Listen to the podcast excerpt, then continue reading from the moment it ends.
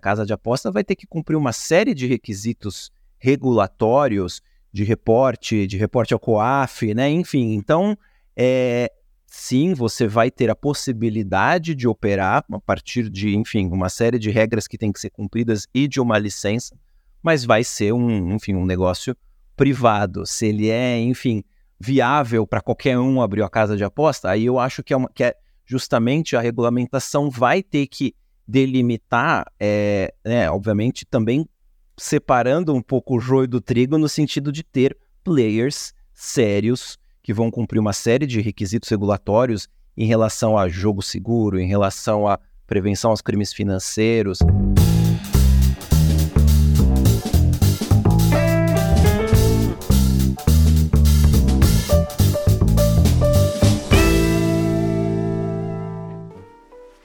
Olá, seja muito bem-vindo, muito bem-vinda ao LecCast. Eu sou Márcio Calai e no episódio de hoje nós vamos falar sobre as apostas esportivas, um tema importante que vem ganhando cada vez mais espaço aqui no Brasil, na medida em que essa operação não para de crescer.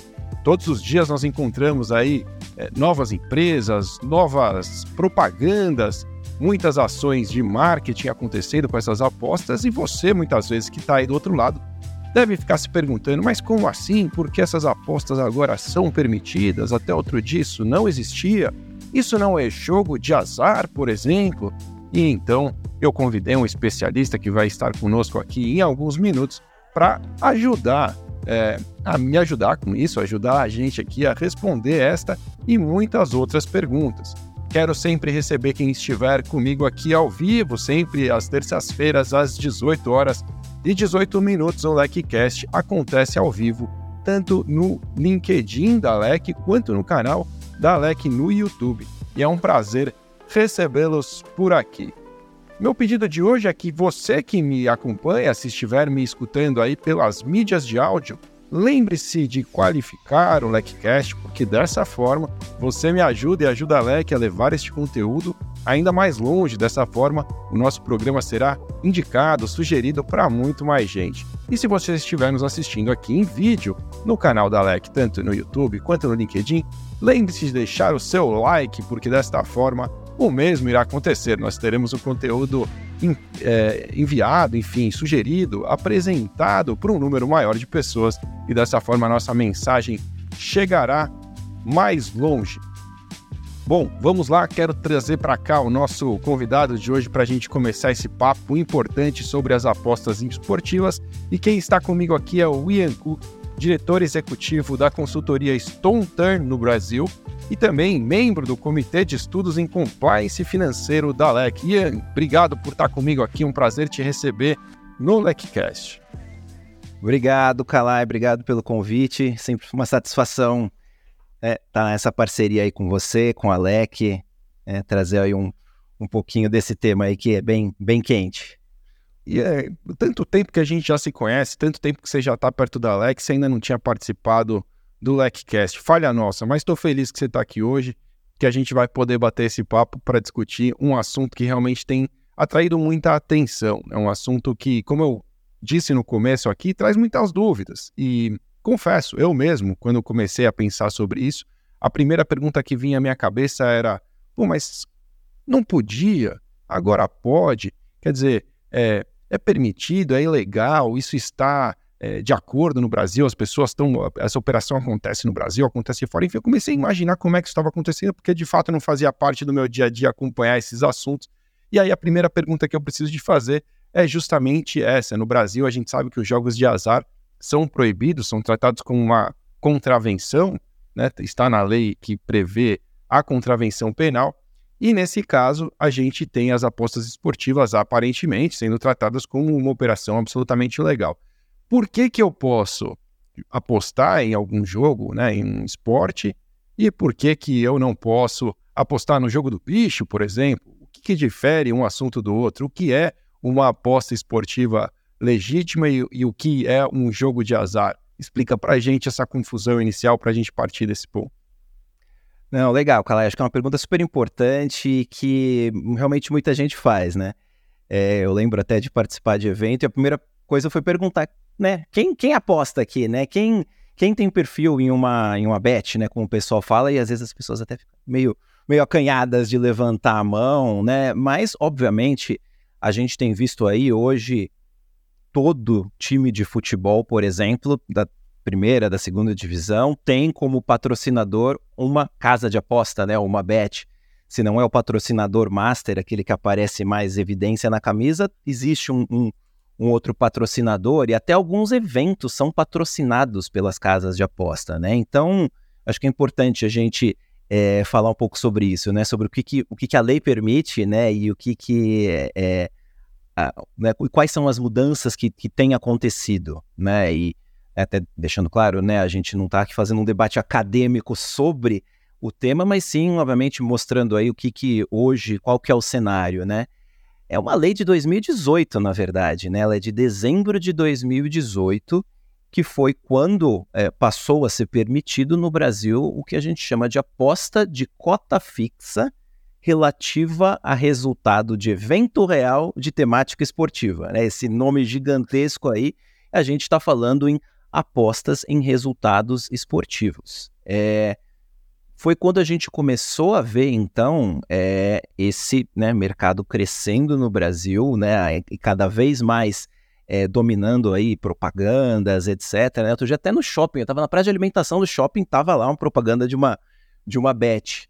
É, o que é, não estava regulamentado era como essa indústria ia funcionar no Brasil. E por conta disso, as casas de aposta, ou as bets, eu vou usar um pouco esse termo, é, é, né, são sinônimos, né, ou os operadores, é, eles estavam, eles operam, né, de fora do Brasil, né, então tem registros em países onde essa atividade é regulamentada, né, por exemplo, Gibraltar, Curaçao, e aqui a gente está falando tanto de grupos internacionais que já operavam em outros países, como mais recentemente é, grupos né, de propriedade de brasileiros, mas operando de fora do Brasil. Então, dado esse momento em que a aposta esportiva já estava permitida pela lei, mas ainda não regulamentada, que é o momento que a gente está aí, né? Teve recentemente a medida provisória e agora o projeto de lei discutido na Câmara, é recém-aprovado na Câmara e agora submetido ao Senado. Então, desde então, não é permitido, não é proibido, desculpa, né? Não é uma contravenção você é, apostar em resultados esportivos, é, só que ainda as casas né, não tinham é, a operação aqui no Brasil e por conta disso aí acabam tendo um, né, uma série de desafios que acho que a gente vai abordar aí no, no, no nosso bate-papo. E aí eu acho que já é até legal né, explicar um pouco do que, que é a aposta cota fixa, né? Acho que é uma coisa legal. eu ia te falar isso, porque você falou um nome tão grande no começo que eu já me perdi aqui. Apostas é. de cota fixa, não sei o que mais.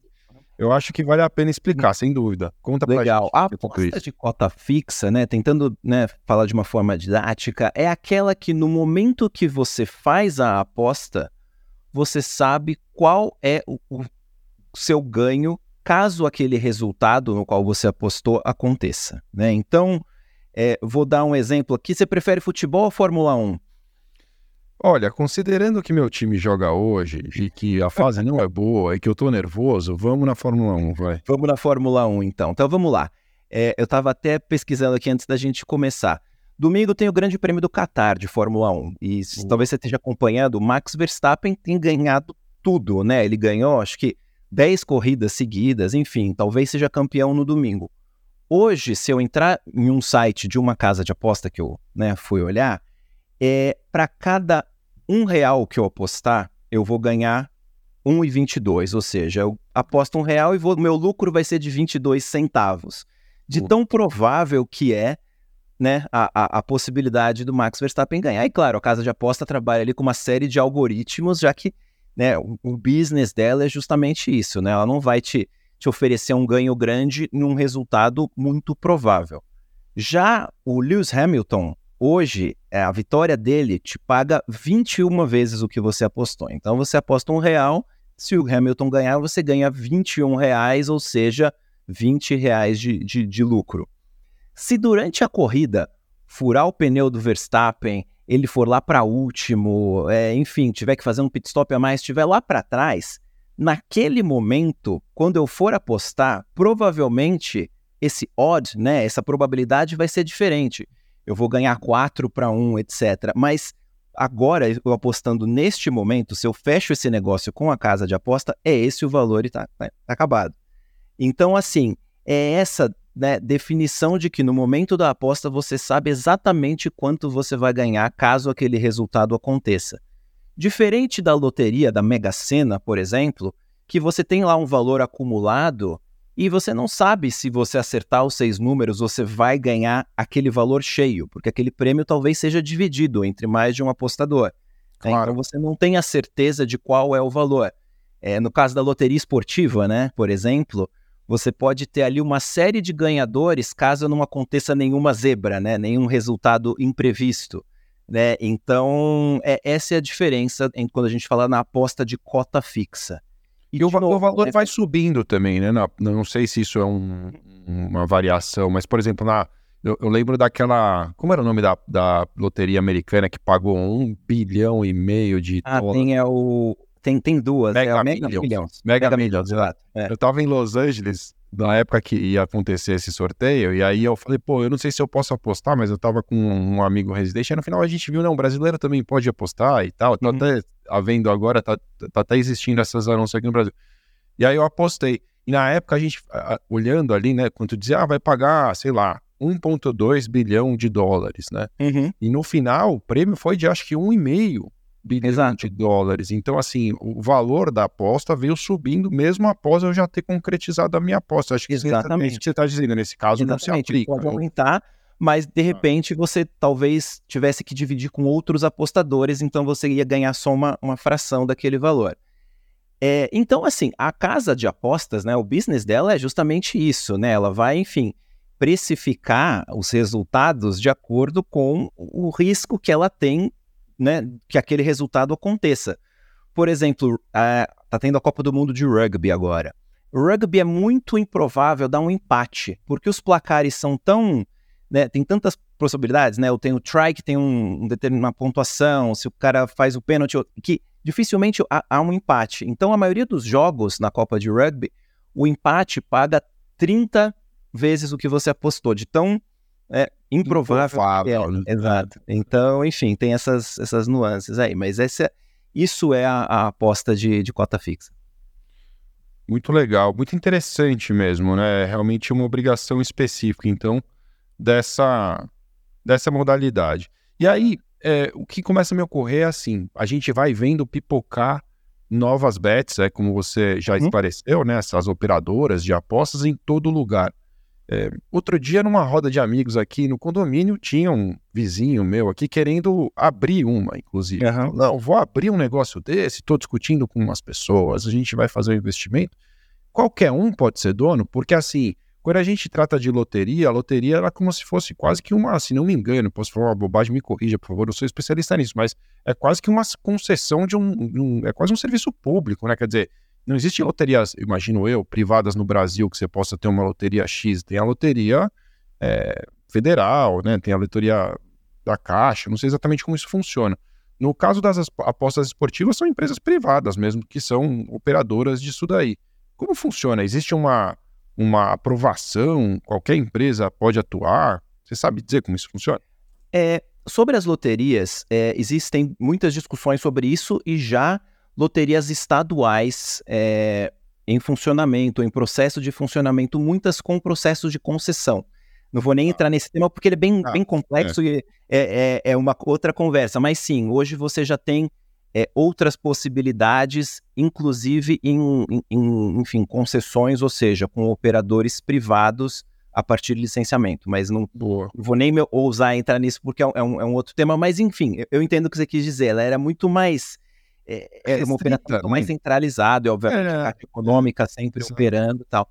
É, a que, né, no caso das, das casas de aposta, das bets, né, você tem, de novo, né, a gente está falando de um período até agora em que essas casas não estavam estabelecidas no Brasil. Então, elas tinham licenças, têm licenças, é, concedidas por autoridades né, de gambling, né, de, de, de jogos de outros países, mas que têm que cumprir uma série de requisitos de, enfim, de fiscalização, de normas de compliance, que daqui a pouco a gente pode falar mais sobre isso. Aqui no Brasil, e até como parte dessa regulamentação que a gente está falando aqui, as casas vão ter que cumprir uma série de obrigações, inclusive o pagamento de uma licença para operar, que de novo, gente, as coisas estão tão em movimento, mas até a última discussão era um valor até de, era de 30 milhões de reais para três anos de licença. Até porque, enfim, né, a casa vai precisar ser fiscalizada, né? Então, né, na discussão mais recente, vai ser uma secretaria dentro da, do Ministério da Fazenda, com auxílio de uma secretaria na, no Ministério do Esporte, que vão fazer esse trabalho de fiscalização, de regulamentação até porque a, a, a Bet, né, a casa de aposta, vai ter que cumprir uma série de requisitos regulatórios de reporte, de reporte ao COAF, né? Enfim, então, é, sim, você vai ter a possibilidade de operar a partir de, enfim, uma série de regras que têm que ser cumpridas e de uma licença, mas vai ser um, enfim, um negócio privado. Se ele é, enfim, viável para qualquer um abrir a casa de aposta, aí eu acho que é, uma, que é justamente a regulamentação vai ter que delimitar, é, né, obviamente, também separando um pouco o joio do trigo no sentido de ter players sérios que vão cumprir uma série de requisitos regulatórios em relação a jogo seguro, em relação à prevenção aos crimes financeiros, até a própria maneira com que o setor vai se autorregulamentar em relação à propaganda. Então, enfim, é um, não é, acho que sem querer entrar muito nessa questão, mas é um business que, enfim, vai ter ali uma série de, de normas a, a, cumprir.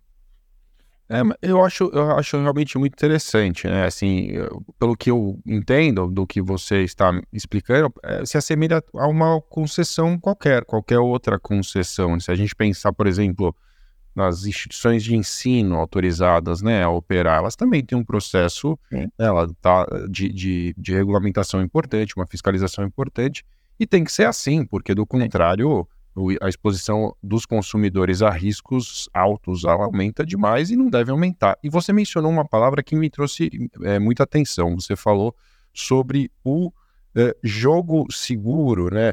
E, e, a expressão até que se repete muito é falar em jogo responsável. Exatamente. Queria te perguntar o que, que, você acredita né, que deve ser um bom tratamento. Como tratar esse jogo de uma maneira responsável para, por exemplo, evitar é, que um ser humano gaste todas as suas economias por se tornar viciado nisso, que não é impossível. A gente sabe que acontece com outro tipo de apostas, né? Por que, que nesse caso não aconteceria? Ou, por exemplo, como impedir que um menor de idade faça apostas, é, se é que de fato ele não deve fazer? É, o que, que você pensa sobre isso? Como tratar esse, esse jogo para que ele seja um jogo responsável? Esse acho que é um dos temas mais importantes, é, inclusive para a área de compliance dentro do universo de gambling das casas de aposta, porque, enfim, ele é essencial, né, que você tenha um ambiente seguro e sadio para o próprio apostador, né? E é algo que a indústria aqui no Brasil já está se movimentando, né? Por exemplo, existe o Instituto Brasileiro do Jogo Responsável, que está fazendo um trabalho bem interessante é, justamente para isso, né? Até para é, acho que desmistificar um pouco, né? Acho que existe ainda um, um, uma ideia da casa de aposta como uma coisa ruim, né? Como uma, um, né? Muito associado àquela questão do vício de jogo, etc. Né? Então é, ah. é super importante que isso aconteça.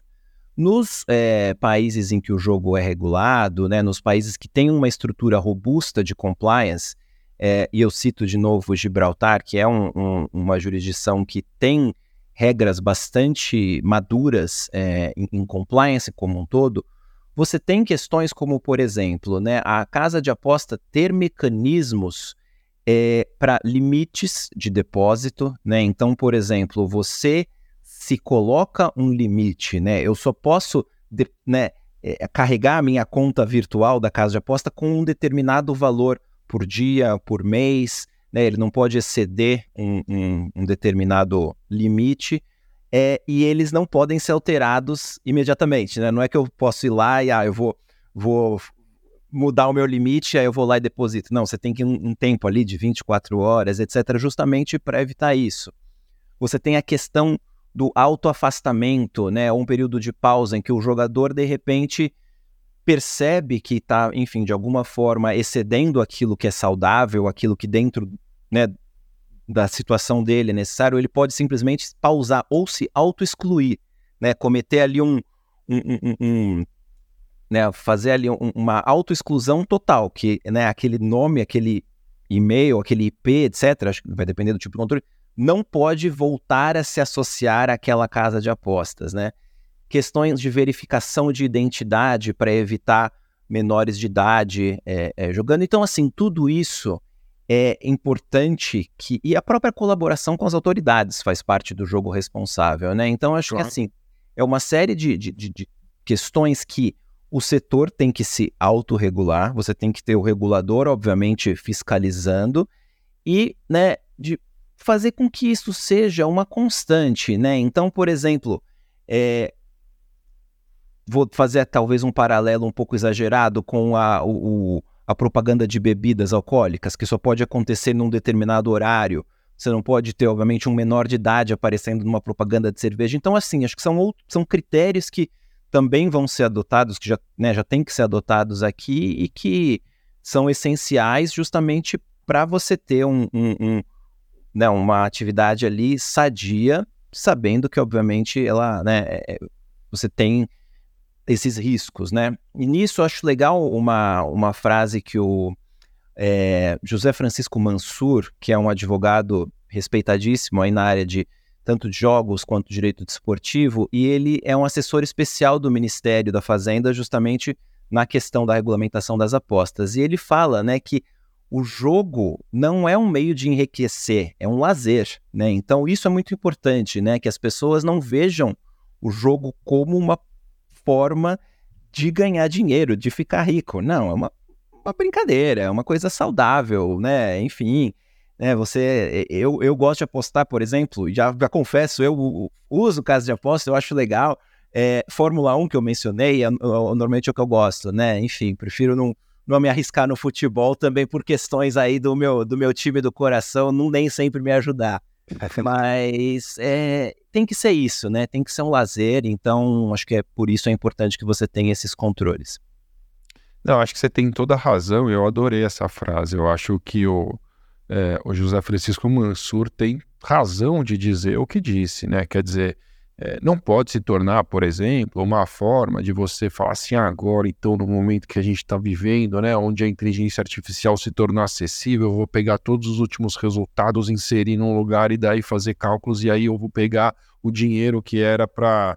Se fosse um filme americano, seria o dinheiro da escola das crianças, né? Sempre tem Exato. essa, o dinheiro da, da faculdade dos meus filhos e vou colocar na... Não, não é isso que se trata, né? A gente está falando realmente de alguma coisa que pode trazer um lazer, alguma emoção, uma interação, um engajamento maior até com o esporte em determinadas ações, pelo fato Sim. de que você vai querer acompanhar aquilo, é, os resultados que você está, de alguma forma, concorrendo, né, participando, mas que seja feito de forma responsável e que isso é, não traga realmente mais problemas, né, não traga problemas para as famílias. Você, você mencionou os riscos, você falou assim, não, realmente os riscos existem e eu, eu, assim, estando contigo aqui, sabendo que você é um cara especialista nesse tipo de assunto, não posso deixar de te perguntar é, quais são os principais riscos que você enxerga numa operação como essa? Alguns aqui a gente até tocou, por exemplo, acho que a gente não chegou a falar aqui, na verdade estou me confundindo. Nós falamos no episódio anterior com Roberto Armelin, mas quero te perguntar sobre esse risco e outros que você possa enxergar. Manipulação de resultados, por exemplo, que é um grande problema, né? Além desse, ou esse também, se você quiser abordar, o que mais você enxerga de riscos relevantes nessa operação, Ian? É, a manipulação de resultados acho que é um que tem ficado bastante em evidência. Até porque, né, quase que até por uma tempestade perfeita, ao mesmo tempo em que se discutia e se discute a regulamentação da aposta esportiva no Brasil e as casas de aposta, a gente teve aquele problema bastante sério, né, envolvendo clubes e resultados de futebol, até da Série A, né? É, sempre se falava muito em que manipulação de resultado acontecia muito nas, nas divisões inferiores ou em campeonatos mais regionais, etc., pois era mais fácil você eventualmente corromper o jogador, enfim, né? Entre aspas, lá entregar a partida e ganhar um valor, mas a gente viu isso acontecendo com jogadores da Série A do futebol brasileiro, né? Elite do futebol. Então, esse tema é realmente super complexo e, enfim, o Armelin explicou brilhantemente na semana passada. Foi um episódio muito legal e, enfim, ele é, ele é sensacional. Acho que ele está fazendo um trabalho brilhante lá no São Paulo, assim como outros colegas de compliance em clubes, né? O, Fernando no Atlético Mineiro, a Marla no Atlético Paranaense, né? Acho que é uma área que a gente tem visto aí um, um avanço enorme. É, e, enfim, o lado do clube, né, o clube como vítima da manipulação de resultado, é apenas uma das facetas desse problema. Porque você tem como vítima da manipulação de resultado né, o esporte, né, né o clube, o torcedor, é, e, o, o, e a própria casa de aposta, né? Ela uhum. é a, ela talvez seja financeiramente ela é a maior vítima, né? Porque você está falando de o jogador, né? O, o, quem aliciou ali o, e conseguiu fazer com que o jogador tomasse cartão amarelo, né? Aconteceu muito isso. Não sei se você acompanhou aquela operação penalidade máxima, né? Por cima, mas acompanhei, acompanhei. Resumidamente, né? É um grupo criminoso, né? Organizado é, aliciou jogadores para conseguir um resultado esportivo específico, que eram cartões amarelos, porque até nisso você consegue apostar, né? A gente não precisa apostar só no resultado da partida, você aposta no número de escanteios do jogo, né? no número de laterais no primeiro tempo. E aposta em cartão especificamente, existem uma série de discussões sobre isso, é algo que depende muito mais da atitude apenas de um jogador, né? Você não precisa do time inteiro para o cara tomar um cartão amarelo. Então, aquele grupo criminoso, enfim, fez resultados combinados, né? Então, eles tinham que, né, para o resultado que eles apostaram dar certo, eram mais de um jogador recebendo cartões no mesmo dia ou em dias né, próximos ali e tal. E a casa de aposta é quem efetivamente está né, oferecendo um odd muito maior do que aquele, provavelmente por não ter conhecimento que o cara tá ganhando dinheiro para tomar o cartão amarelo, né? Então, enfim, você é, é importante deixar essa questão, né? Enfim, às vezes existe aquela aquela ideia de que a casa de aposta está lucrando com a manipulação de resultado, mas não, ela é a vítima financeira disso, né? E, e, e nesse caso específico a gente viu muito isso, né? É até, né, até fazendo parênteses aqui, uma ilustração interessante do famoso triângulo da, da fraude, né? Aquela que eu sou, desculpa, para mim ainda é triângulo, né? Tem gente, tem gente que fala do. Tô com você. Pago, ah, fraude. Né? Não, vou, tô com, eu, você e Donald Cressy estamos juntos, né?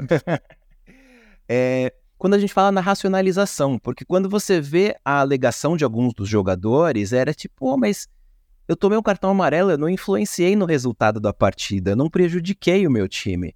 Porque a gente sabe que não é verdade, né? Se você vê alguns dos lances em que comprovadamente o jogador estava tentando forçar o cartão, o cara quase arranca a perna do adversário, né? Enfim, xinga o juiz, enfim, tem. Né? É óbvio que ali a gente está falando de, um, de, de, uma manipulação e que, enfim, tem jogadores que já foram banidos do esporte, né? É, que também é super importante, né? A, a educação, que é o que o Armelin tem feito, que o pessoal de compliance dos clubes tem feito e que a CBF também tem que fazer, enfim, não só a CBF, mas órgãos esportivos no Brasil e fora de educação e conscientização, isso é super importante, mas, por outro lado, a punição também é essencial, né? E os casos apurados e comprovados precisam ser punidos. E a gente viu isso aí com alguns, algumas situações aí de, enfim, jogadores sendo banidos do futebol e os aliciadores, enfim, respondendo criminalmente, né? É, desde 2010 a, a, existe a tipificação penal da, da manipulação de resultado no Brasil e tem, enfim, gente presa no momento por conta disso. Então, assim, manipulação é um dos riscos, é, né? É... Antes de você partir para o próximo, sabe o que me ocorre? Quando você fala assim, ah, a casa de apostas, o operador, a bet, né, como queira chamar, ela se prejudica? Eu não tenho a menor dúvida, porque é como se você esfarelasse a própria operação dela. Você pode falar que pontualmente dentro de uma bet pode existir alguém mal intencionado? É claro que pode. Assim como existem pessoas mal intencionadas dentro de um departamento de compliance, por exemplo. Ah, lá não são todos éticos? Não. são seres humanos, né? E, e, éticas ou não são as atitudes adotadas por esses seres humanos. Em algum momento, isso pode se desvirtuar. E, e, eu acho que, de modo geral, você tem toda a razão quando você diz isso, porque é, se isso se torna uma prática, a operação perde credibilidade. Então as pessoas têm, não, não vou apostar porque isso não é sério, né? Isso, uhum. de alguma maneira, não tem valor. É, então, eu só queria concordar com você em relação a isso e, e, reforçar, porque realmente me parece que, se não for tratado dessa maneira, é, as chances de sucesso de uma operação dessa diminuem demais. Não pode ser esse o interesse de ninguém. E eu te interrompi quando você não, ia imagina. falar os riscos. Vamos lá. É, não, não, mas eu, eu, ia, eu vou até complementar o que você falou. Eu faço até uma analogia com insider trading. Né? Você pega uma técnica de insider trading lá, pump and, dump, pump and dump, né? Que é aquela que você infla o valor da, da ação artificialmente, soltando um boato e aí, quando ela tá lá em cima, você vende e ganha o dinheiro e, obviamente, prejudica um monte de gente. É, é a mesma coisa, né? Obviamente, o, o manipulador, ele, ele sabe de uma, uma informação que ninguém mais sabe. E até por isso, quando a gente está olhando agora o, a regulamentação, existe a proibição do atleta, do dirigente, do técnico e até dos familiares é, apostarem, porque você tem uma informação, né? Se eu sei que um determinado jogador não vai entrar em campo, eu sei aquilo né, é, é de antemão, eu vou lá e faço uma aposta utilizando essa informação, você já está tendo uma vantagem em relação né, ao, ao, resto do público. Né? Então é, é interessante por esse lado. E, e essa é... do atleta que pode agir sozinho também me causa muito interesse, sabia? Quando você falou em relação ao cartão amarelo. Um ato isolado de uma pessoa pode causar um estrago gigantesco. E aí até me recordei, eu não vou entrar em detalhes para dizer quem foi, o que que disse, eu não sei nem se, se cabe aqui, mas enfim, em uma conversa com um tenista, ex-tenista profissional, ele me contava sobre uma possível fraude que teria acontecido, vou usar os termos da maneira mais adequada possível, a gente não sabe né, os detalhes, mas em que ele dizia exatamente isso no tênis. É, não preciso combinar com ninguém. E aí, o que ele me contou é que era um jogo entre um tenista que estava chegando, supostamente mais, mais fraco, e um tenista excelente no topo da carreira, que nem se aqueceu para o jogo.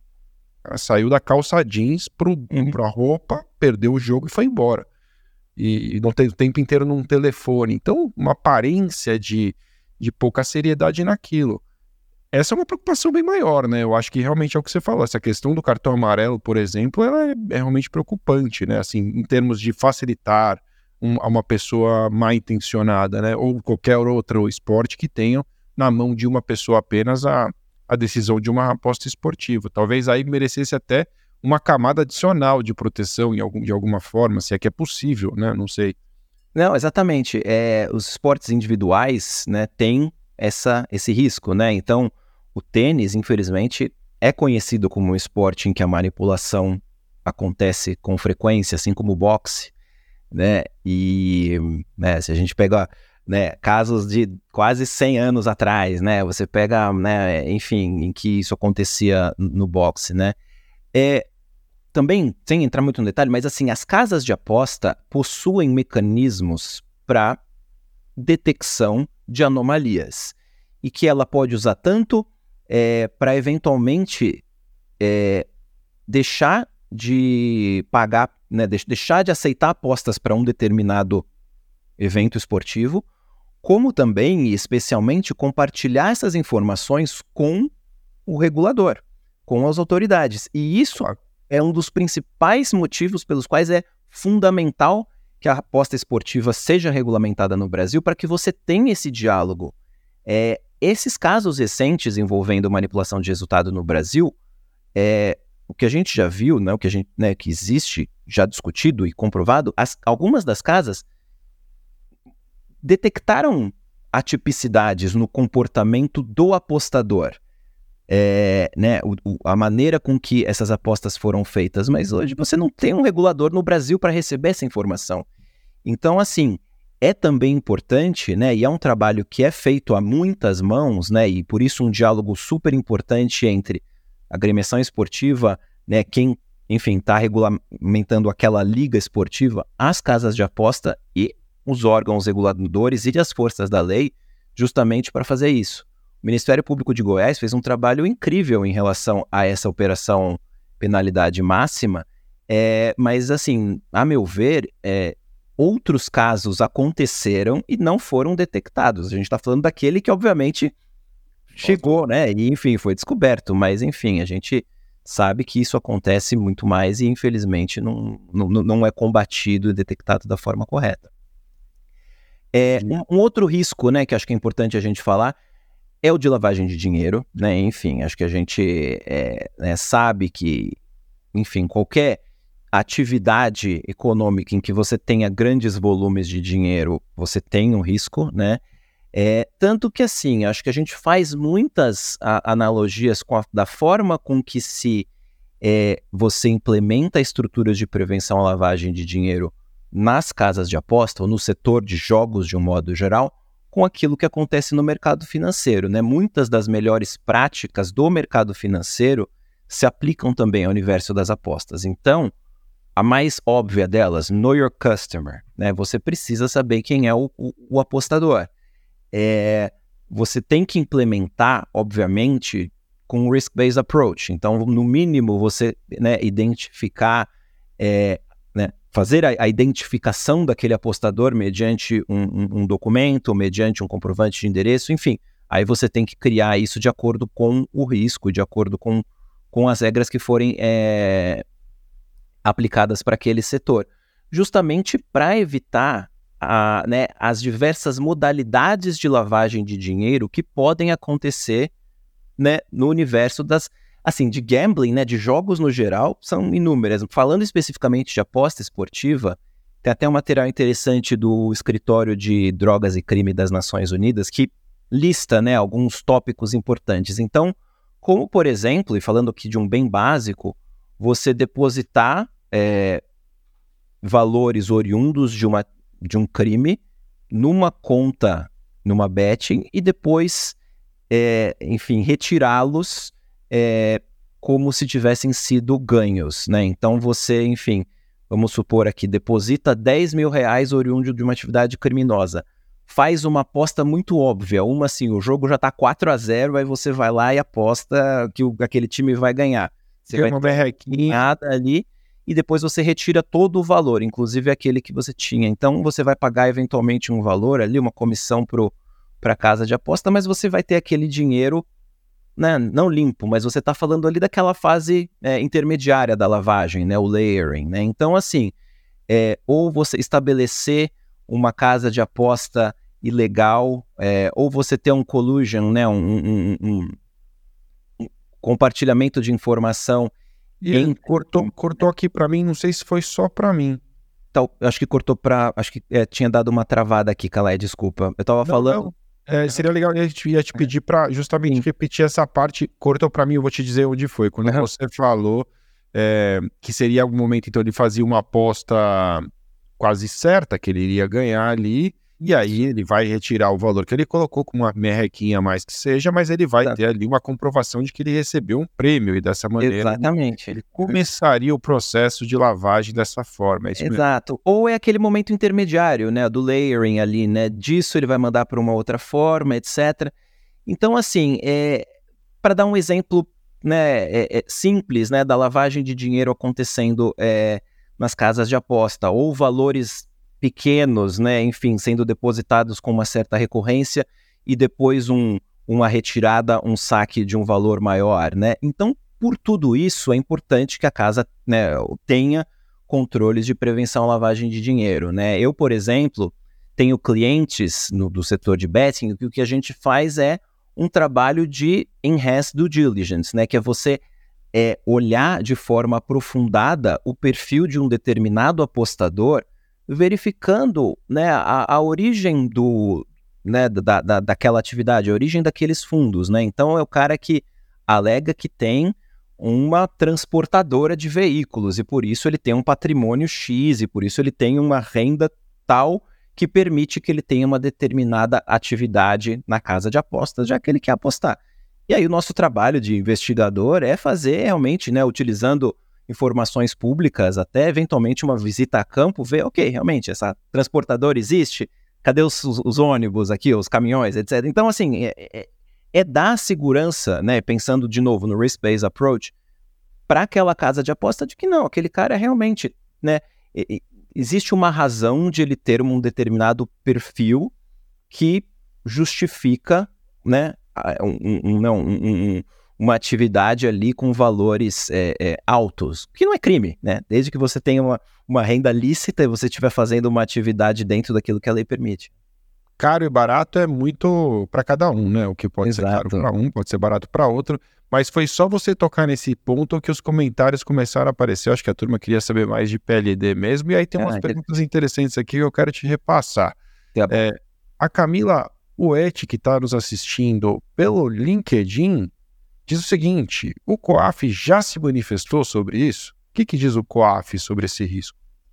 É, teve um evento em Brasília, foi acho que em julho, se não me engano, que eu estava até lá, que foi interessante, né? Tinha uma pessoa do COAF e ele falou muito sobre a cooperação, que é algo que já acontece no mercado financeiro, né? Quando a gente fala, por exemplo, os, né, eu lembro da, da minha vida passada de compliance officer de instituição financeira, é, era comum, às vezes, o COAF né, expressar uma preocupação na qualidade do reporte que era enviado. Né? Às vezes, enfim, os bancos mandavam reportes em excesso ou, às vezes, sem as informações é, relevantes né, para que ele possa fazer é, o seu próprio trabalho.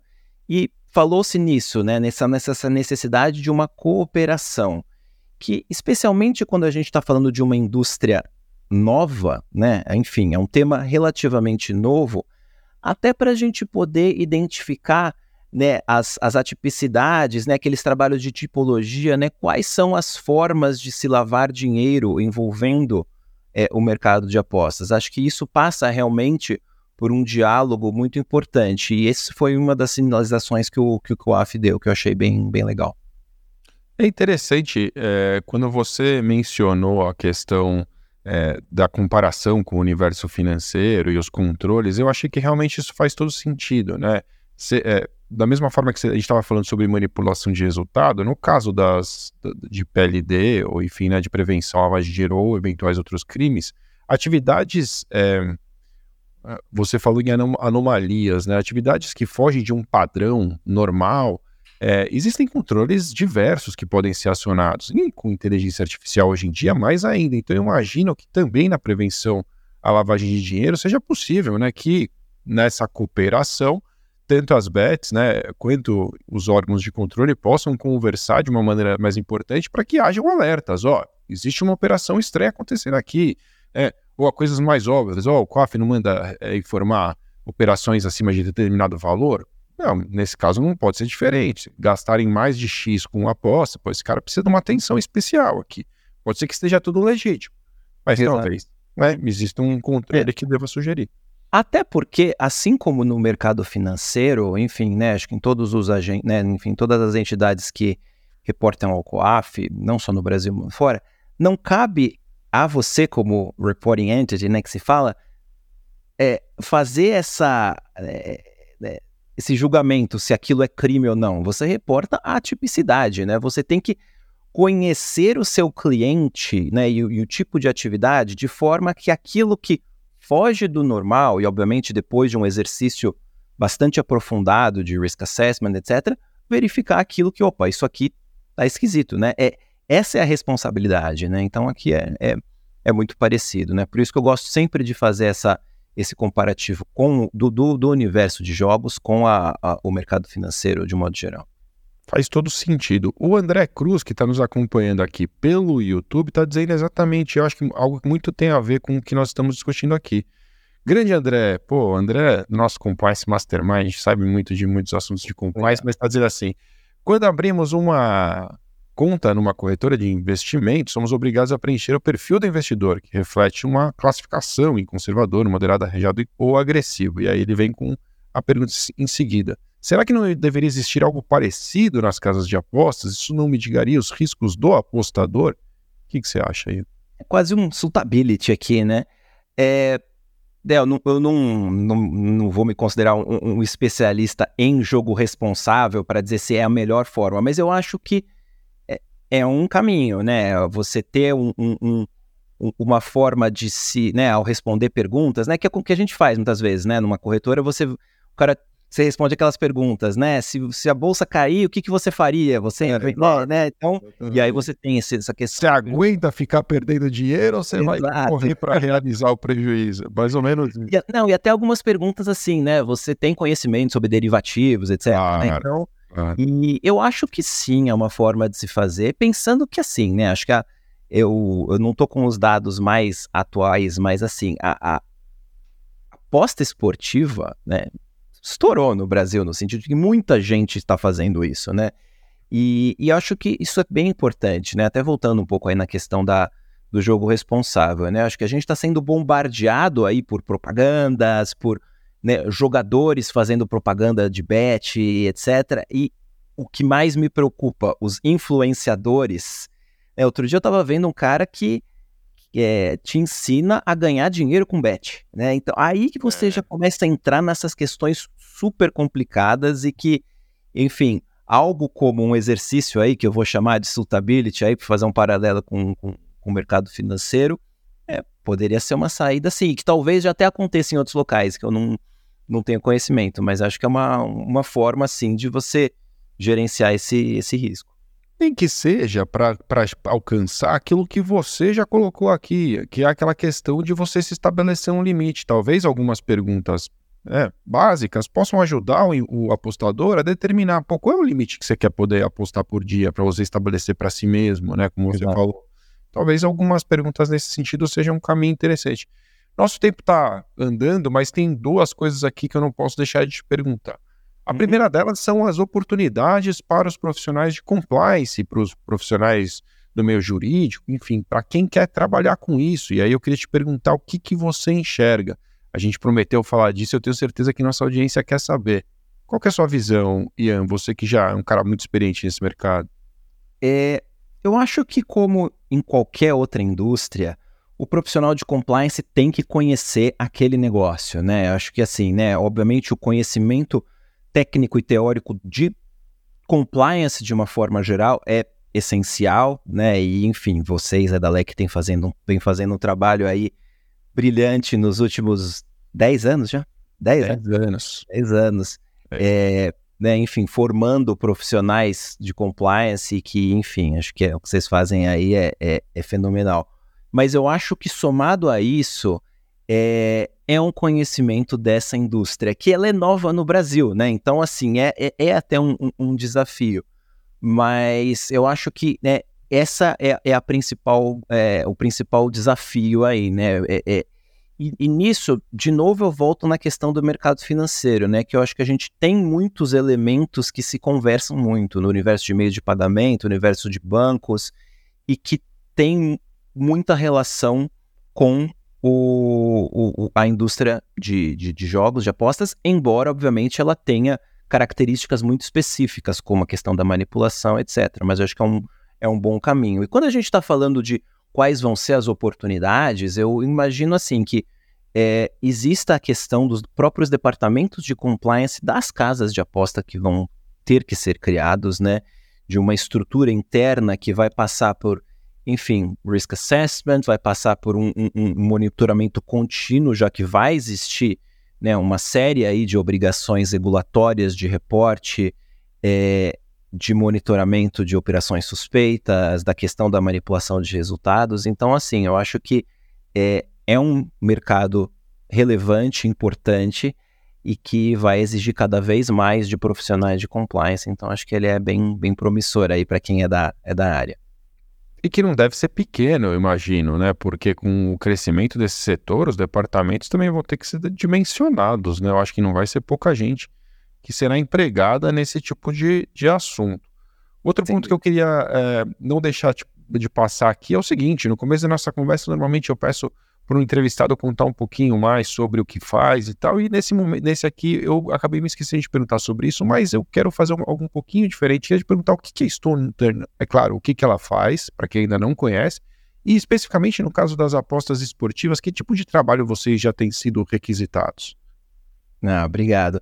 Bom, a Stone é uma consultoria global em é, gestão de riscos, compliance, é, investigações, disputas comerciais, né? Nós estamos aí espalhados em, em 15 escritórios aí no, no mundo. É, o nosso é, principal cliente do universo de apostas esportivas é, vou dizer que tem um principal. Na verdade, nós atendemos as casas é, é de aposta, as bets, especialmente nessas questões relacionadas à gestão de risco, à prevenção à lavagem de dinheiro. É, por outro lado, é, a gente também tem trabalhado isso, né, acho que até um pouco aí do meu, o meu background, é, com as agremiações esportivas. Né? Então, assim, por exemplo, no momento de firmar uma parceria entre o clube e a, a, a, casa de aposta, muitas vezes é o próprio clube que quer entender um pouquinho mais, que ele quer fazer a, a due diligence ali, né? Então, e entender, enfim, quem são, quem é aquela casa, onde ela está regulada, quem são os, os, né, os controladores, os sócios, e acho que é um exercício, né, eu fico muito feliz quando eu vejo um clube fazendo isso, né? Até pouco tempo atrás a gente criticava as gestões dos clubes de futebol como, né, e, e, né, e até ficando dentro desse, né, dessa discussão, né, há poucos, pouco, menos de uma década, teve um caso famoso de um clube aí que até o clube que está indo super bem no Campeonato Brasileiro, que teve como patrocinador uma pirâmide financeira.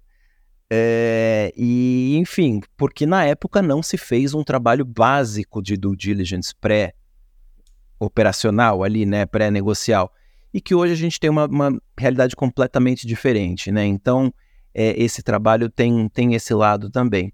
E também nas questões aí já de investigação interna, né, atendendo tanto o setor de aposta quanto é, os clubes investigações que aí, né, aí quando o problema já aconteceu, inclusive, por exemplo, nessas questões de manipulação de resultado, né? Então, essa é a nossa é, atuação, né, junto ao segmento de, de, de jogos e de, de, casas de aposta, mas obviamente a gente, né, como consultoria Stone Turn, né, trabalha com empresas, com o escritório de advocacia e com próprios reguladores nessas questões de regulatórias, né, de risco, compliance e investigações.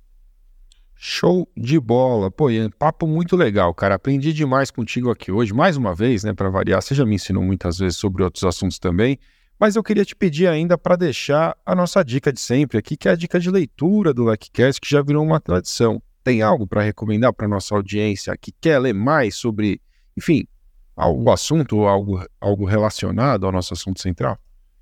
Tem sim, é na verdade um livro que eu gosto muito, que é o Compliance no Futebol. Não sei se você conhece, é um livro muito legal, porque, enfim, acho que ele, ele aborda de uma forma muito inteligente os principais desafios do compliance no universo do futebol. Quem escreveu foi o Fernando Mofadini, que eu já até tinha mencionado ele aqui. Ele é o compliance officer do Atlético Mineiro, esteve lá no, aquele evento que, que a gente fez recentemente lá no, no São Paulo, né? Enfim. Jogo pela integridade. Jogo pela integridade, com patrocínio Sim. da LEC e da Stone Turn, que foi Verdade. um sucesso. É, eu dei um vexame em campo, mas tudo bem, essa parte a gente não comenta.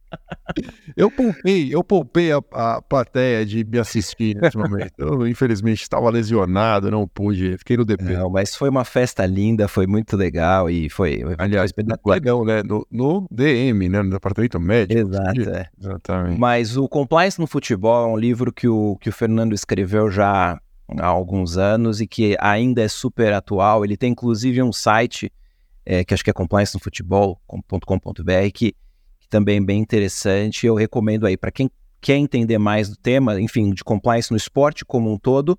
E, mas, de novo, né, acho que a, a, de tudo que a gente conversou aqui, a questão da manipulação esportiva, que é super bem abordada lá, é um assunto que é, é, é relevante. Né? E, de novo, a gente tem visto isso aí quase que diariamente. Né? É, é são preocupações importantes, né? Você mencionou agora que, assim, eu nem me recordava, mas você tem toda a razão, né? É, pirâmides, quer dizer, você acha que de alguma maneira é, é um risco para as apostas esportivas que elas possam se ser confundidas com produtos associados a pirâmides, assim? Pergunto isso mais por conta dessa CPI que está acontecendo, Exato. um monte de influenciador que você também mencionou, né? influenciador mal intencionado de alguma forma pode levar à confusão, é, os, os apostadores acharem que estão diante de alguma coisa, de repente uma, pro, uma promessa de retorno independente do resultado, sei lá, dá para inventar o ser humano é criativo, né? Mas o que, que você acha? Você acha que... Infelizmente, o ser humano é criativo e muitas vezes pela, não pelos bons motivos, né? É, eu acho que sim. A pirâmide financeira ela tem tantas facetas hoje em dia, né? E o que a gente viu, né, tem visto nessa CPI especificamente é, né, ela com diversas roupagens, né? Milha aérea, investimento em cripto, etc. Então, assim, né? Espero não estar tá dando ideia para os fraudadores aqui, é. mas assim, eu acho que é, infelizmente, uma pirâmide que, né, né o, o investimento em apostas esportivas, é, mas que na verdade é uma pirâmide, né, ou algo que alegadamente está lastreado em resultados de aposta, não, não vou me surpreender se infelizmente a gente né, se deparar com isso aí no futuro próximo. E de novo, né, sem qualquer relação com clubes ou com casas de aposta, e sim né, malfeitores utilizando essa, esse boom né, e essa relevância que a aposta esportiva tem. É, é, infelizmente, eu não, não vou me surpreender se isso acontecer. E aí, obviamente, né, acho que a gente volta aí às questões muito básicas, né, de né, hoje a informação está aí disponível, né, em relação a pro, né, quem quiser apostar, procurar uma casa de aposta legítima, regulada, enfim, né, não utilizar links é, que não aquele da própria casa, enfim, acho que aí são uma série de questões que, que a gente tem que tomar cuidado, mas eu, eu imagino que possa ser um risco, sim. Ian, obrigado, cara, foi um prazer falar contigo. Quem quiser te encontrar, o LinkedIn é um bom canal? Sem dúvida, estou super à disposição, vai ser uma satisfação seguir esse diálogo aí, acho que é uma é um tema que vai continuar quente, vai, né, ainda é algo em, em, em desenvolvimento, em movimento aí, então com certeza, por favor, me procurem aí no LinkedIn, Ian Cook. Quem procurar Ian Cook no LinkedIn provavelmente vai ver um monte de, de gringo, mas acho que brasileiro só tem o meu nome, então é, é, é fácil de achar. Para quem não está nos assistindo em vídeo, eu vou dizer a você que Ian se escreve I-A-N e Cook é C-O-O-K. E dessa forma você vai encontrar o Ian no LinkedIn. Ian, obrigado demais, cara. Foi um prazer bater esse papo com você. Valeu. Obrigado, Kalai. Sempre uma satisfação.